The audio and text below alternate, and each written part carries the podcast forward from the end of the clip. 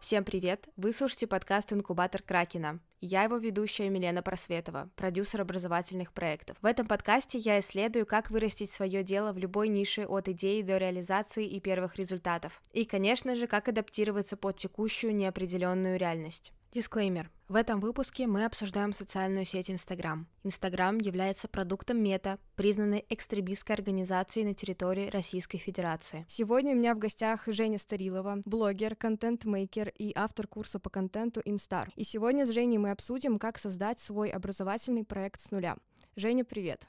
Привет, Милена. Спасибо большое, что пришла на подкаст. Мне очень приятно с тобой будет поболтать. Мы с Женей знакомы. Я даже была на ее курсе, о котором мы сегодня будем говорить. Поэтому мне нереально приятно, что мы с тобой сегодня записываем подкаст. В ноябре ты запустила свой образовательный курс по контенту, как ты писала в своем посте, на 300 человек с выручкой 6,4 миллиона при 6 тысячах подписчиках. Как продюсер скажу, что это очень крутой результат, ты вообще большая молодец. Следила за всем запуском и просто горела от всего того, что ты делаешь. Давай начнем с самых истоков. Когда впервые тебе вообще пришла идея запустить свой курс?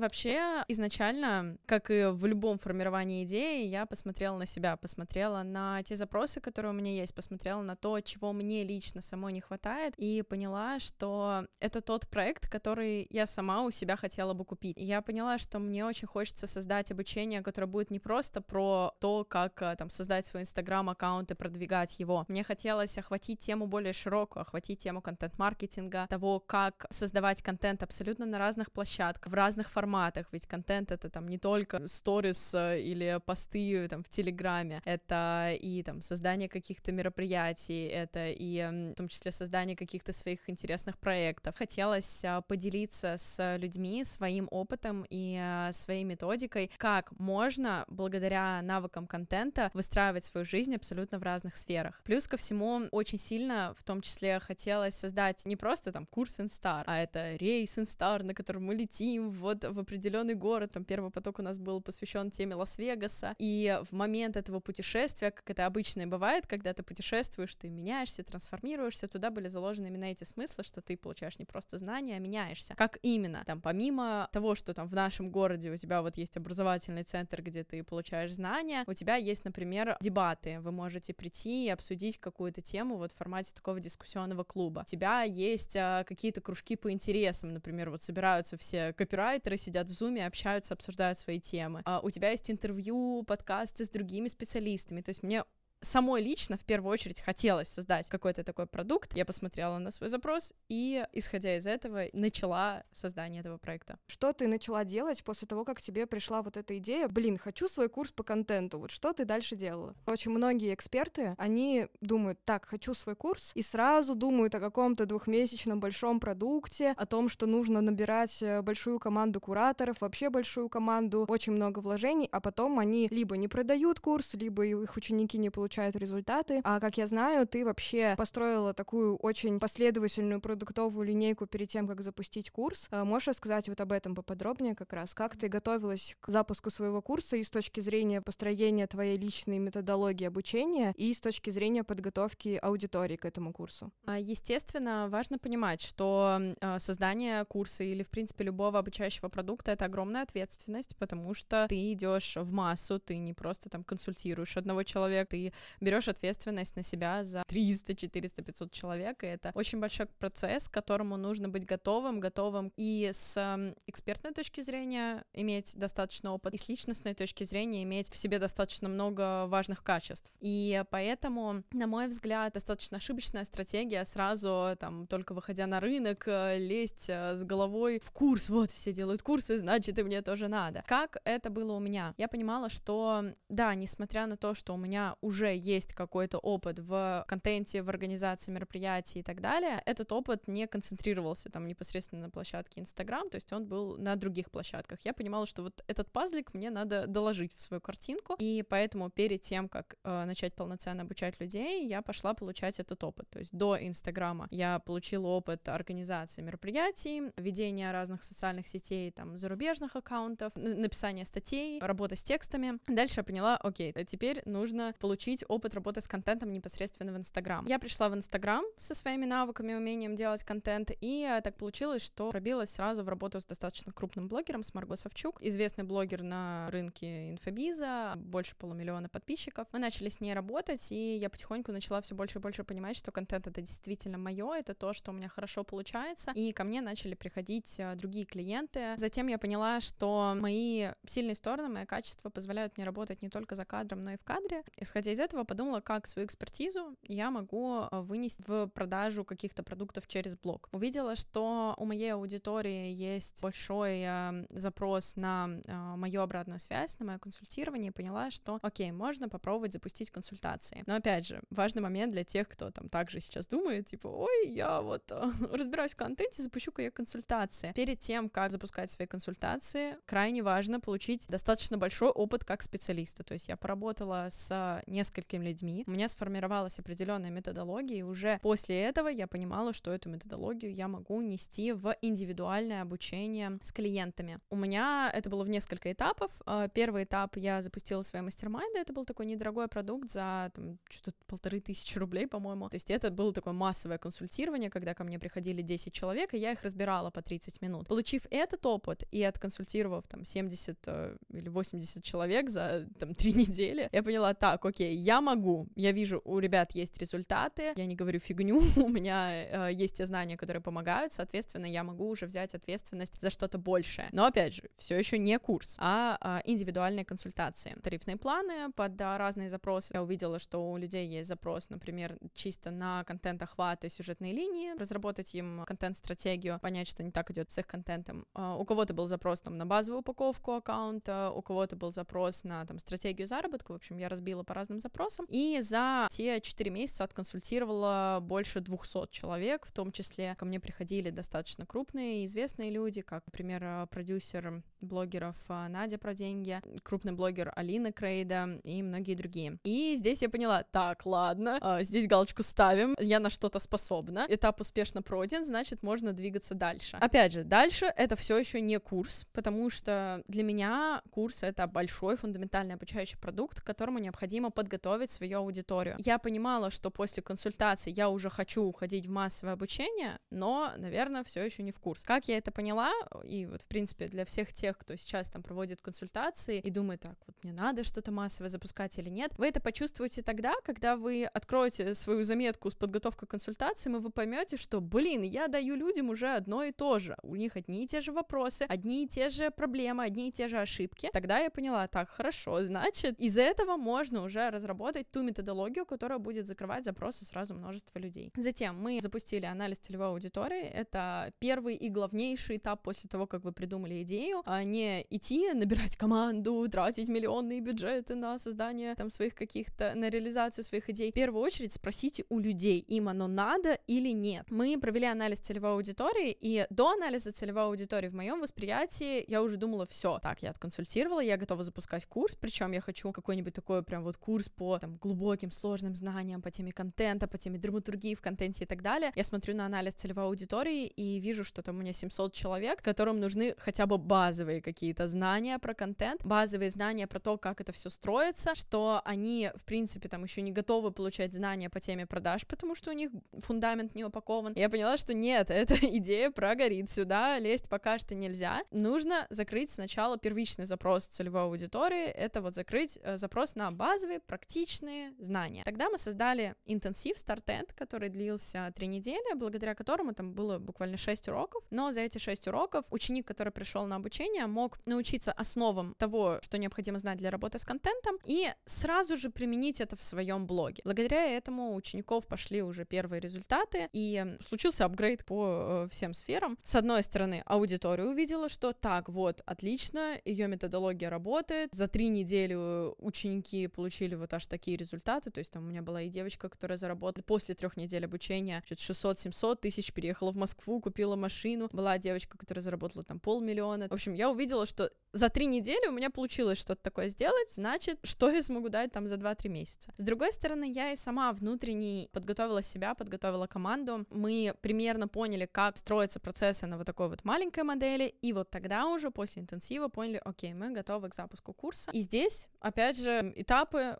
примерно такие же, как и в подготовке интенсива, как и в подготовке любого инфопродукта. В первую очередь анализ целевой. Мы или создаем какую-нибудь там анкету, Google форму, или если у вас небольшое количество аудитории, вы можете провести индивидуальное интервью выборочно с там несколькими вашими подписчиками. Или, ну, на самый крайняк это может быть какой-нибудь опрос, но опросы, естественно, не дадут вам такого большого количества знаний. И мы анализируем, какие сейчас есть запросы вообще у нашей аудитории, что у них болит глобально по жизни, какие запросы у них есть по теме вашей экспертности, сколько в среднем они тратят на инфопродукт. Мы обычно спрашиваем не за месяц, а вот за полгода, сколько вы в среднем тратите на инфопродукты, чтобы определиться с ценником и так далее. Мы задаем эти разные вопросы, после чего, собрав эту информацию, уже следующим этапом начинаем формировать более конкретно идею продукта, который мы будем продавать. При формировании идеи мы опираемся как бы на два главных столба. Это наша аудитория и это мы сами. Что мы хотим и что они хотят. Я, например, увидела, что там у моей аудитории есть а, там огромный запрос на тему того, как э, создавать прогревы, как э, там, не знаю, продавать через блог. И такая, так, окей, вот на этот модуль выделим особое внимание. У них есть запрос э, там на вот какое-то комьюнити. Такая, так, окей, добавим вот такие вот прикольные дискуссионные клубы. И вот ты потихонечку-потихонечку это собираешь. После этого следующим этапом, то есть когда ты провел анализ целевой аудитории, распаковал себя аудиторию, сформировал идею продукта, следующим этапом мы прогреваем к этой идее. Мы еще не набираем огромную команду кураторов, потому что вы все еще не продали, у вас нет клиентов, и если там вам даже пишут в директ, как кажется вам много людей, ой, когда, когда курс, это все еще не значит, что э, у вас они его купят. Интересный факт, но покупают те, кто реже всего пишут и как-то активничают. Следующим этапом у нас идет прогрев, затем уже открытие продаж, и после открытия продаж, да, тогда мы начинаем уже набирать команду, под тех клиентов, которые к нам пришли, создавать тот продукт под тех клиентов, которые к нам пришли, и, естественно, реализовывать его, реализовывать так, чтобы он э, запомнился и отвечал э, обещанному. В общем, вывод от Жениного монолога, анализ целевой аудитории, всему голова. Обязательно его делайте. Я его посоветую, на самом деле, делать не только тем, кто хочет развиваться в инфобизнесе, потому что даже предпринимателям, которые занимаются другими нишами, все равно очень полезно узнавать о ваших клиентах, чем они живут, что они делают, чего они хотят. Ты несколько раз упоминала команду, когда рассказывала о твоей подготовке к реализации такого большого курса. Я хотела у тебя спросить вообще, какая команда обслуживала такой э, масштабный продукт, кто это был, там, на каких должностях, сколько человек. Очень интересно это узнать. Создание команды — это, конечно, еще один очень интересный, глубокий, трудоемкий процесс. В первую очередь, перед тем, как э, набирать команду, опять же, следует иметь четко какой-то выстроенный поток клиентов, потому что часто часто так случается, особенно там, если в инфопродуктах это реже, но вот когда люди основывают какое-то, там, например, СММ-агентство, продюсерский центр, часто многие думают, что так, я сейчас соберу себе там 10 копирайтеров, 15 монтажеров, и вот у нас будет такая вообще красивая команда, и потом я всем расскажу в блоге, и вот ко мне начнут приходить клиенты, а клиенты не приходят, а команда такая сидит, и как бы, ну ты нас тут вообще-то нанял, что нам делать? Вот, поэтому в первую очередь мы видим, что есть поток клиентов, после этого уже набираем команду. Uh, у меня конкретно на этом проекте команда состояла из uh, а, 23 человек, то есть у нас были несколько отделов, у нас был отдел, который отвечал за наставников, сопровождение учеников на курсе, у нас было 12 наставников на 120 человек, был главный наставник, который управлял всеми наставниками, была Френди, которая являлась поддержкой в чате для ребят на курсе, то есть всего этого состоял у нас, значит, отдел наставников, отдельно у нас был отдел дизайнеров, состоящий из двух дизайнеров, там один, который занимался более мелкими элементами, там, другой общей концепции. Был отдел копирайтинга, на данный момент был один человек, потому что по копирайтингу задач было не так много на курсе, в основном ведение канала. Был технический отдел, который отвечал за снабжение платформы, проведение вебинаров и создание контента, создание уроков. Туда входил монтажер, который монтировал уроки. Туда частично на момент запуска входил видеооператор, который э, снимал в момент прогрева разные мини-фильмы, как я обычно люблю. Туда же входила девочка-визуализатор, которая в момент запуска помогала нам делать фотосъемку для запуска, организовать нам студию для вебинара и так далее. Всем этим управлял проект, а над проектом я и мой продюсер. То есть вот такая была структура команды. С чего начать отбор такой команды? Это в первую очередь с того, что ты смотришь, какие запросы и потребности есть. То есть не нужно просто придумывать, там, мне вот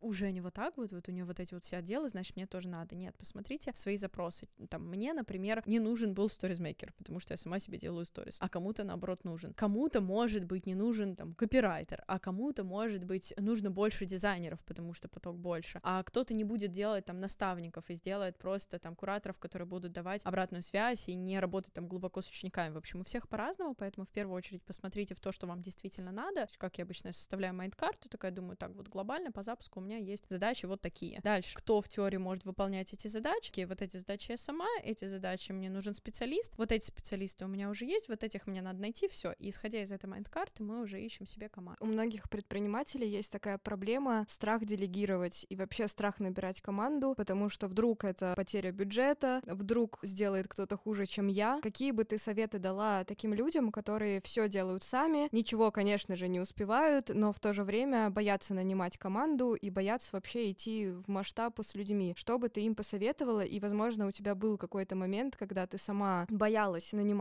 людей. Что бы ты посоветовала таким людям? Мне очень знакома эта проблема, потому что я долгое время не могла а, довериться и делегировать, всегда все тащила сама на себе. В первых своих проектах я сама дизайнила, сама тексты писала, даже технически все пыталась там как-то сама настроить, потому что казалось, что вот да, никто не знает, никто не справится так, как я. Здесь очень помогает один раз довериться, один раз попробовать это отпустить, просто в формате такого эксперимента даже просто для себя. Это такое офигенное чувство, когда ты видишь, что, блин, а я не одна такая умная, есть очень много интересных умных людей, которые могут справляться со своей работой и гораздо более качественно справляться, чем ты, потому что они занимаются конкретно этой областью, а ты занимаешься своей областью. Вот, поэтому попробовать один раз, это первый совет, и второй совет — это выбрать для себя правильную модель управления командой. Глобально есть две модели управления командой. Первая — это ты мозг, команда руки. Вторая модель — это когда ты мозг, и у тебя там еще маленькие мозги.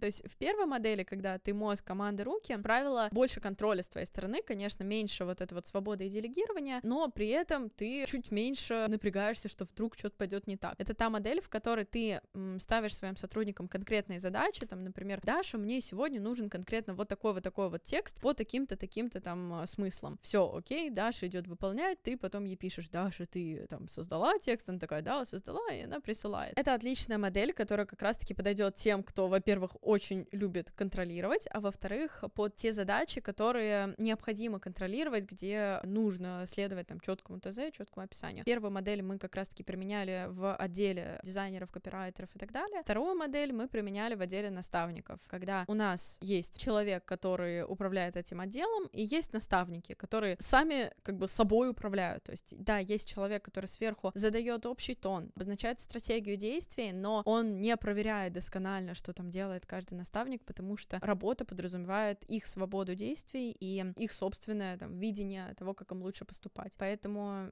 здесь э, вторая рекомендация для тех, кто боится делегировать, понять для себя комфортную модель, где вы не пережимаете своих сотрудников, но при этом и вам в том числе комфортно в плане делегирования. Расскажи, были ли какие-то трудности и как вы их решали? Возможно, какой-то топ две-три трудности или хотя бы одну, которую ты хочешь рассказать? Естественно, трудности были. Моя любимая тема.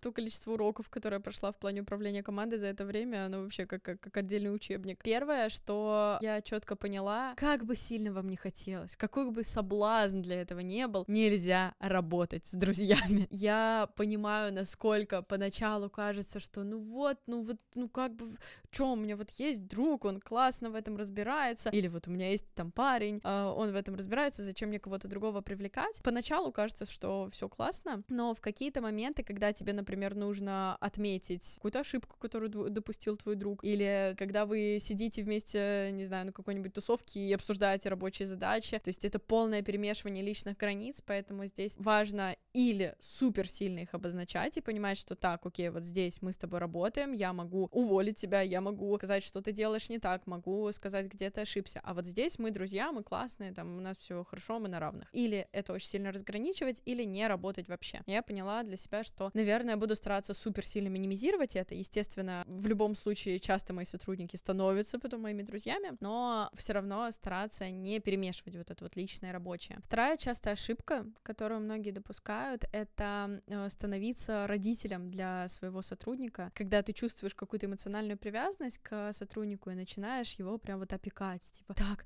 давай вот эту вот задачу сделаем, так, я тебе сейчас помогу, вот это надо так и так, и ты начинаешь ему самому самому указывать слишком конкретно, что надо делать, начинаешь его контролировать, начинаешь его попекать, то в такие моменты чувствует ребенок, когда родитель ему такой, так, тебе надо поступить в экономический, я за тебя все решил, делай так-то, так-то, так-то. Ребенок перестает быть самостоятельным, он перестает делать собственные выборы, перестает чувствовать ответственность и начинает полностью полагаться на родителя. То же самое происходит с вашим сотрудником, когда вы а, начинаете его очень сильно опекать. Он теряет это чувство ответственности, и потом вы спрашиваете, а почему же он косячит, а почему же он не может включить мозг? Потому что изначально вы уже задали такой тон взаимодействия, что а, сотрудник чувствует себя под вашей опекой, и, соответственно, а, на нем меньше ответственности, и, соответственно, он может допускать какие-то ошибки. Поэтому изначально крайне важно не включать вот эти родительские отношения в команду и понимать, что внутри команды каждый сам по себе взрослый человек. Третье, наверное, там, конечно, очень много разных тонкостей, но вот давайте выделю три. Третье, что важно, это очень четко обговаривать условия заранее, потому что часто, особенно когда это там, например, небольшие команды, у тебя все происходит в сильном сумбуре, вам кажется, зачем заключать договор? Зачем мне там письменно прописывать все условия работы? Ну, она же классный человек, ну там точно ничего не будет. You never know, как говорится. Могут случиться абсолютно разные ситуации. Могут случиться ситуации, что человек возьмет и просто пропадет и скажет: Все, я решил больше не делать работу пока. И ты его ниоткуда не достанешь, а работа как бы должна идти. Или возьмет человек и скажет: Так, мне надо теперь зарплату в три раза выше. А ты такая, ну мы договаривались вот на такую-то такую-то. Она такая, «А у нас это нигде не зафиксировано. И делать нечего. Поэтому крайне важно заранее фиксировать, что входит в обязанности сотрудника. Ну,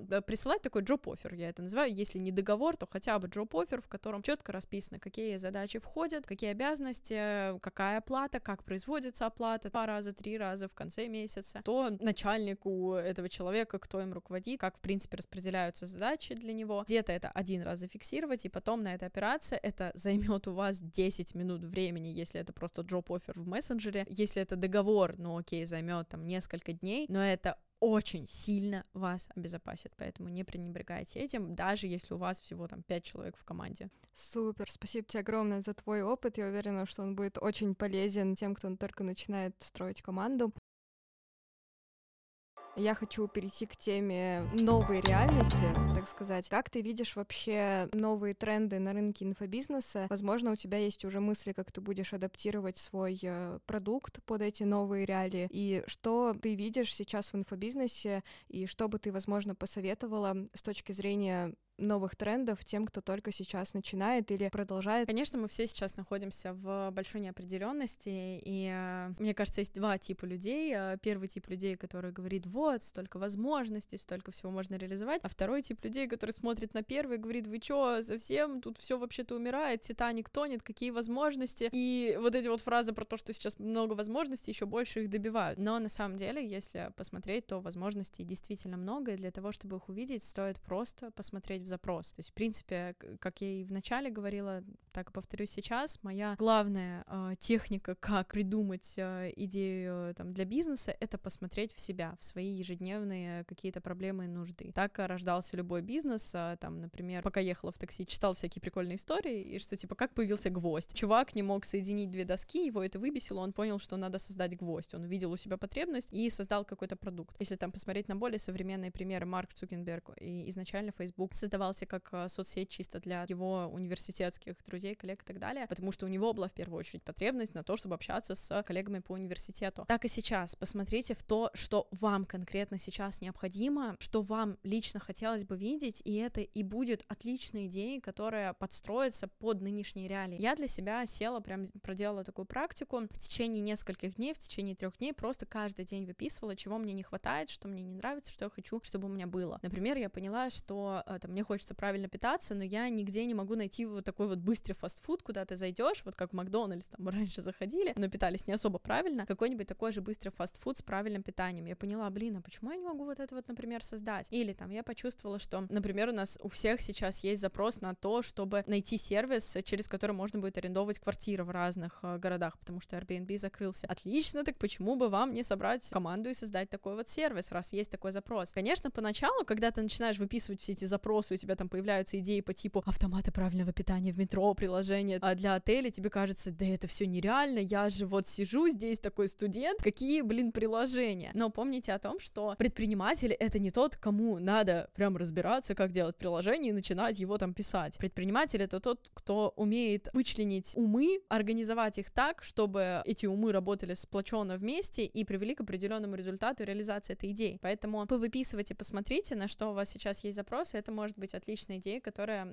применится в нынешней реалии. Какие лично я сейчас вижу запросы, даже вот не столько тренда, а вот именно запросы на а, рынке инфобизнеса сейчас, я вижу, что, к сожалению, вся эта ситуация, очень многие как будто бы рассыпались, разбежались абсолютно по разным площадкам. Кто-то вообще ушел в офлайн, кто-то ушел в другие соцсети, и как будто бы вот это вот единое комьюнити, которое у нас было, немножечко развалилось. И я чувствую сейчас очень сильно большой запрос у себя, например, в первую очередь на создание какого-то комьюнити, сообщества, пространства. И я подумала, так, ну окей, у меня есть этот запрос, а почему бы мне не взять и не сделать такое? Почему бы мне не организовать такой клуб, в рамках которого ты сможешь прийти, обучаться, обучаться, например, не только контенту, а там каждую неделю у нас будут интервью с разными экспертами по своей теме, и ты сможешь изучить, что вообще есть сейчас за пределами соцсетей, за пределами темы контента, одновременно с этим как-то расти, развиваться. И вот я начала дальше-дальше раскручивать эту идею, такая подумала, о, а это можно сделать все в формате города, и вот ты вступаешь в этот город, и у тебя там, не знаю, там есть, например, какая-нибудь стена с граффити, которая является там личным дневником, куда ты можешь выписать мысли. Есть в этом городе там психологический центр, где у тебя есть там поддержка психолога. Есть какой-нибудь там образовательный центр, есть там сцена, где можно, не знаю, показать свои таланты. И я думаю, боже, как это круто, я хочу вот такое. И ты начинаешь этим зажигаться, и я, скорее всего, это сейчас начну реализовывать, просто посмотря изначально в свой запрос. Поэтому,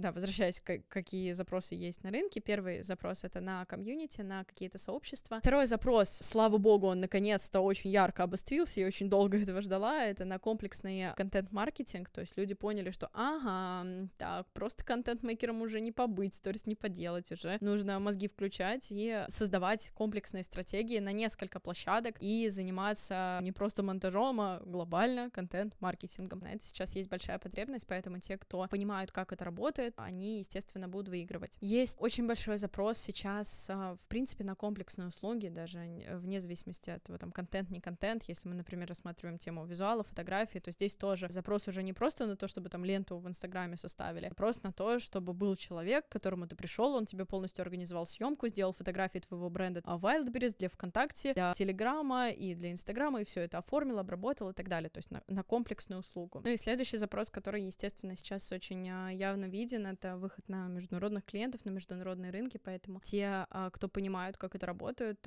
пользуются большим спросом, или не обязательно понимать, как это работает. Можно стать, например, проводником между российским рынком и зарубежным рынком. Мне, например, тоже вот пока я выписывала эти идеи, пришла идея создать или какой-то там телеграм-канал или какой-то сайт, который как раз-таки будет соединять российских специалистов и зарубежных клиентов, потому что у нас есть потребность друг в друге, но мы друг друга не знаем. То есть это такие четыре глобальные направления, которые сейчас есть. Естественно, запросов гораздо больше, если посмотреть детально, пообщаться со своей аудиторией. Общая картина примерно такая. Супер. Получается, что эксперты могут создавать э, продукты в этих направлениях и быть востребованными. На мой взгляд, ты можешь быть востребованным даже если ты создаешь не в рамках этих направлений какие-то продукты. Мне кажется, что, в принципе, не обязательно ориентироваться на какие-то там типа тренды, тенденции, что сейчас есть, а важно ориентироваться на себя, на то, что у тебя всегда э, получалось хорошо, что ты всегда умел. И какое бы время ни было, это всегда будет востребовано. Твоя сила и то, что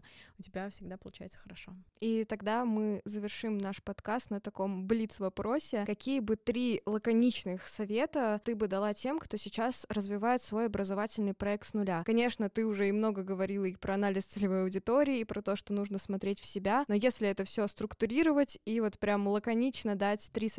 Первый момент — это не сравнивать себя с конкурентами, не смотреть на то, что делают другие, как бы мне сделать что-то похожее. Это смотреть на свою аудиторию, на свой мозг, на свой опыт, на свою жизнь и ориентироваться именно на это. Второй момент — это прокачивать свою экспертизу. Очень хочу, чтобы правильно поняли слово прокачивать. Прокачивать это не когда ты сутками напролет проводишь все свое время за книгами, обучениями, курсами, и вот ты это наслаиваешь, наслаиваешь, наслаиваешь, а потом с тобой хотят о чем-то поговорить, а ты ничего сказать не можешь, потому что ты не применяешь это. Прокачивать свою экспертизу — это про то, чтобы посмотреть какое-то небольшое обучение, подумать сразу, как я это могу применить. Начиная с базового созвониться с подругой и рассказать, что я такого узнал, заканчивая чем-то более сложным, непосредственным применением этих знаний. Не закидывать себя огромным количеством обучений, лишь бы вот мне стать еще, еще, еще умнее, потому что умнее вы так не становитесь, вы просто легально прокрастинируете и разрешаете себе ничего не делать, как будто бы я типа смотрю обучение. Поэтому смотреть обучение под свои личные запросы и сразу же их применять. Третья рекомендация — не тянуть, не ждать, что когда-нибудь через 10 лет я смогу создать свой обучающий продукт, а начать делать это сейчас, потому что время очень быстро течно, и ты никогда не знаешь, что будет через полгода. Если бы я тогда не решилась в сентябре запустить, то сейчас и подавно бы не решилась ничего запустить. Поэтому представьте, каким человеком вы можете стать через полгода, если вы начнете, сделаете сегодня первый шаг, и каким человеком вы можете стать, если вы не сделаете этот первый шаг. И поймите, что нужно сделать хотя бы что-нибудь маленькое уже сегодня, хотя бы кому-нибудь написать, хотя бы что-нибудь выложить, э, хотя бы о чем-нибудь рассказать или с кем-нибудь договориться о встрече. Вдохновляющие советы. Спасибо тебе большое, Женя, за наш разговор. Он получился очень полезным, глубоким, как ты это любишь делать, с идеями, очень вдохновляющим. И надеюсь, что наши слушатели вдохновятся создать свой образовательный проект с нуля и теперь имеют полное представление, как это сделать. Спасибо большое, Милена. Очень рада была здесь быть и поделиться своим опытом. Надеюсь, что у тех, кто это слушает, все получится. Чтобы не пропустить новые выпуски, подписывайтесь на инкубатор Кракена в Apple подкастах и не забывайте там ставить звездочки и писать отзывы, а также подписывайтесь в Яндекс Музыке, Кастбоксе и других приложениях, где вы сейчас слушаете этот подкаст. До новых выпусков!